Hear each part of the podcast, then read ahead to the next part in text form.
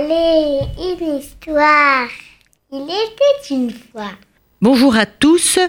Euh, Dans les studios de RCJ, nous recevons Monsieur le Grand Rabbin. Merci Chaim Korchia de donner encore une fois de votre temps pour dire un conte inspiré des trois pains, extrait d'un livre de prière distribué par Moadon, une équipe que vous connaissez bien. Et c'est une histoire euh, extraordinaire qui trouve pourtant tant d'écho dans le quotidien. Merci, Monsieur le Grand Rabbin, de prêter votre voix pour encourager à donner pendant la campagne de la Tzedaka, essentielle dans le judaïsme. Alors voici l'histoire Les Trois Pains. Sous le règne du sage roi Salomon, et vivait en Israël, dans une petite maison au bord de la mer, une pauvre femme. Son mari était mort depuis longtemps et ses enfants étaient dispersés dans le monde. La pauvre vieille femme, du matin jusqu'au soir, réparait les filets des pêcheurs. Elle ne gagnait pas beaucoup, mais juste assez pour n'avoir pas faim et mettre de côté un peu de farine pour l'hiver, lorsque le vent et la pluie empêchaient les pêcheurs de prendre la mer. Les gens l'aimaient bien, et les paroles d'amitié étaient pour elle une récompense, une véritable consolation dans sa grande solitude. Cette année, cependant, l'hiver fut plus long que de coutume. D'immenses vagues agitaient l'océan et les pêcheurs ne pouvaient s'embarquer. Aucun n'ayant besoin de faire recoudre les filets, la réserve de farine de la pauvre femme diminuait de jour en jour. Et lorsqu'il ne resta plus rien, elle se rendit chez l'homme le plus riche du village. Que veux-tu? Seigneur, euh, j'ai faim, j'ai faim. Donne-moi, s'il te plaît, un petit peu de farine pour que je survive à ce rude hiver. Bah, écoute, j'aimerais bien t'aider. Mais je viens de vendre tous mes sacs. J'ai gardé juste ce dont j'ai besoin pour moi-même et pour ma famille. Bon, écoute. Néanmoins, si la farine qui reste là sur le plancher du grenier peut te contenter, prends-la sans que cela ne puisse se gêner. La femme le remercia et alla balayer soigneusement le grenier. Elle était toute heureuse parce qu'elle a rapporté un petit sac de farine. Elle fit tout de suite du feu dans le four, pétrit la pâte et ressortit bientôt trois belles miches de pain bien dorées. Comme elle n'avait pas mangé depuis le matin, elle avait grand faim. Alors elle attrapa un pain, elle allait le bénir et s'en couper une bonne tranche lorsque un inconnu frappa à sa porte. Vêtu de haillons, il parlait avec peine et paraissait épuisé. Brave femme, donne-moi quelque chose à manger. Je suis un marchand et des brigands m'ont attaqué sur la route, m'ont pris toute ma fortune. Ce n'est vraiment que de justesse que j'ai sauvé ma propre vie. Je n'ai pas mangé depuis très longtemps. Je suis littéralement à bout de force. À peine l'étranger eut-il fini de parler que la femme lui offrit son pain sans hésiter. Prends cette miche, dit-elle, et que Dieu soit avec toi. Alors l'homme la remercia et sortit. Elle pensa, bah, il avait plus besoin de pain que moi. D'ailleurs, il m'en reste deux. Elle alla chercher la seconde miche, mais à ce moment-là, quelqu'un frappa à nouveau. En ouvrant, la femme aperçut sur le seuil un autre voyageur, encore plus pitoyable que celui auquel elle venait de faire aumône. Brave femme, dit l'étranger avec difficulté. La maison vient de brûler entièrement. En une nuit, je suis devenu pauvre. J'ai échappé de justesse aux flammes, mais je meurs de faim.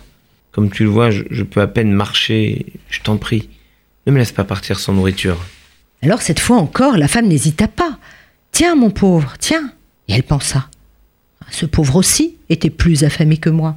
Heureusement que j'ai cuit trois miches.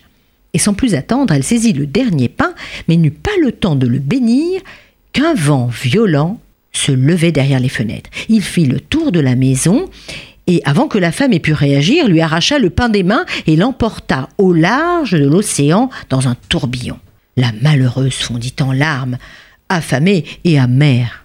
Pourquoi es-tu si cruel, vilain vent? Pourquoi j'ai donné deux pains aux pauvres? Et quand je mangeais un petit peu, tu me prends le dernier morceau? Que veux-tu que la mer fasse de mon pain? La femme ne ferma pas l'œil de la nuit. Elle essaya de se rappeler si elle avait un jour fait du tort à quelqu'un, mais sa conscience était pure. Alors à l'aube, elle décida d'aller porter plainte contre le vent, et elle décida d'aller voir le roi Salomon. Elle pensait, Salomon est l'homme le plus sage au monde. Nul autre ne peut juger cette querelle avec le vent. Alors Salomon écouta la femme attentivement. Il l'interrogea en détail sur sa vie passée et dit pour conclure Écoute, si tu veux demander justice au vent, il te faut patienter jusqu'au soir où je t'appellerai. Car, vois-tu, il doit être présent au tribunal. Et je ne peux le déranger en ce moment. Il enfle les voiles des navires marchands. Reste ici en attendant son retour, et je vous jugerai tous les deux ensuite. Au moment où la femme se retirait, trois commerçants vinrent s'agenouiller devant le trône royal. Roi d'Israël, permets-nous de te demander un geste de miséricorde. Accepte de nous 7000 pièces d'or et donne-les à un pauvre, une personne brave, qui par la noblesse de son âme en soit digne. Le roi Salomon leur demanda ce qui les a menés à une telle action. C'est l'amour de Dieu et notre reconnaissance pour ses bienfaits. Un instant, mon roi, je vais t'expliquer. Vois-tu, dans ce coffre plein d'argent qui est avec nous, les 7000 pièces d'or représentent exactement un dixième de la valeur de toute notre cargaison. Alors que nous approchions de la côte de ton royaume, une tempête terrible se déchaîna. Les vagues jetaient le bateau de tous côtés comme un petit morceau de bois. Nous perdîmes notre cap. De plus, une fissure apparut sur le flanc du, navire. Bien qu'elle ne fût pas grande, celui-ci commençait à prendre de l'eau de plus en plus. Et c'est en vain que nous cherchâmes au milieu de ce cataclysme quelque chose pour boucher le trou. Dans notre désespoir, nous avons adressé à Dieu une prière en faisant le serment de donner aux pauvres un dixième de la valeur de notre chargement si nous sortions vivants du danger. Et bientôt l'orage s'apaisa, en effet, et les vagues se calmèrent, et nous abordâmes en toute sécurité. Lorsque nous fîmes le calcul du dixième de la valeur de notre cargaison, nous trouvâmes exactement 7000 pièces d'or. Voilà cette somme, noble roi. Partage-la entre les pauvres, comme tu le jugeras bon. Alors Salomon, impressionné, répondit. Je ferai volontiers ce que vous demandez. Néanmoins, une chose n'est pas claire. Vous avez dit qu'il y avait une fissure qui était apparue sur le flanc de votre navire. Or, un bateau qui fait eau coule à pic, même sur la mer la plus calme. Alors que vous, vous n'avez pas sombré. Comment vous expliquez cela? À ces mots, le marchand fouilla dans sa poche et en sortit un petit bout de pain déformé, tout gonflé d'eau. Vois-tu, grand roi, cet objet a été soudain apporté par un tourbillon de vent qui d'un coup violent le colla sur le flanc du bateau, bouchant la fissure. C'est en fait cela qui nous a sauvés. Salomon sourit et se tourna vers la femme. Il me semble que ce pain qui vous a tant aidé vient de retrouver son propriétaire. Il s'adressa à la femme et ajouta. Reconnais-tu cette miche? Alors étonnée, cette dernière répondit Mais oui, mais oui, c'est justement la miche que le vent m'a arrachée.